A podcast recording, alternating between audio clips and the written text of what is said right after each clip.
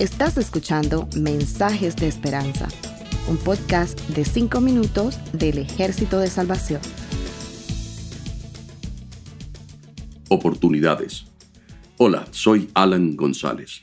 En Josué capítulo 10, versículo 4, la Biblia dice, Subid a mí y ayudadme. Combatamos a Gabaón, porque ha hecho paz con Josué y con los hijos de Israel.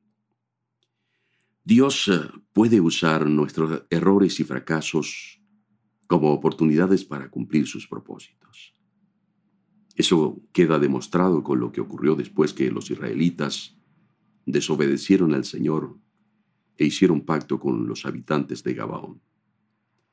La noticia de la alianza llegó a oídos del rey de Jerusalén, uno de los más poderosos de la región central de Canaán, quien se atemorizó ante la amenaza que los israelíes representaban, convocó a una reunión urgente con otros cuatro monarcas de reinos vecinos y les pidió unirse a él para pelear contra los gabaonitas, debido a que habían hecho un tratado de ayuda mutua con Josué y los israelitas. Esa alianza tenía el propósito de frenar el avance del pueblo hacia el interior de la región, lo cual era estratégico para conquistar con éxito toda la tierra prometida. ¿Cuál es el propósito de toda oposición y ataque del enemigo? Siempre es frenar nuestro avance, de modo que el proyecto de Dios para nosotros no se realice. El enemigo de nuestras almas sabe que sin desarrollo espiritual nuestra alma se debilita. De esta forma seremos incapaces de conquistar retos mayores y de realizarnos en la vida. Dios permite que en nuestro camino surjan obstáculos, porque la oposición muestra cómo es nuestro carácter. Pero en el caso de los israelitas, también hizo emerger su sentido del deber, puesto que habían hecho un compromiso bajo juramento. Ante la amenaza inminente, los habitantes de Gabaón pidieron auxilio a Josué. Aquí es donde Dios usa el error de los hebreos para beneficio de ellos y gloria de su nombre. Notemos lo siguiente. Los que se aliaron para hacerle la guerra a los gabaonitas vivían en ciudades ubicadas en las montañas.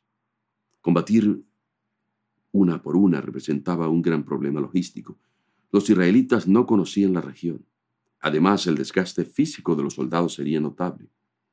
Después de luchar contra algunas de las ciudades, tendrían que prepararse para ir contra otra y así hasta derrotar a cada una. Pero el pacto con los Gabaonitas motivó a los reyes de estas cinco ciudades a unirse y bajar de las montañas hacia las llanuras. Así Israel los enfrentaría todos juntos y en un terreno con condiciones más favorables para ellos. Esta vez Dios sí habló a Josué y le dijo, No tiembles ante ellos, pues ya te los entrego. Ninguno de ellos podrá resistir. ¿Qué hicieron los israelitas? Se prepararon para la lucha. Así que durante toda la noche marcharon hacia el campamento enemigo. Es verdad que Dios les prometió la victoria, pero ellos se esforzaron e hicieron lo que les tocaba. Sorpresivamente Josué dio la orden de atacar, y el Señor hizo que el ejército enemigo se llenara de pánico. Además, mientras trataban de escapar, Dios hizo caer granizo sobre los que huían, y así fueron derrotados totalmente. Aunque no todas nuestras malas decisiones Dios las usará para bendecirnos. Sin embargo, si reconocemos el error y cambiamos el rumbo de nuestra vida, nos pueden servir para sacar lecciones provechosas que pueden preceder al éxito. El sabio Salomón aprendió esto y nos aconseja. Confía en el Señor de todo corazón y no en tu propia inteligencia. Reconócelo en todos tus caminos y Él enderezará tus veredas. Pero el éxito no llega por sí solo. Hay que ser diligente y trabajar para conquistar los retos que se presenten.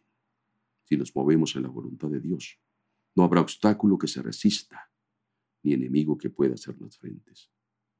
Saquemos provecho a las oportunidades que Dios nos da, pero hagámoslo en su voluntad. Gracias por escucharnos. Para conocer más sobre nuestros programas, por favor visita salvationarmysoundcast.org. Dios te bendiga.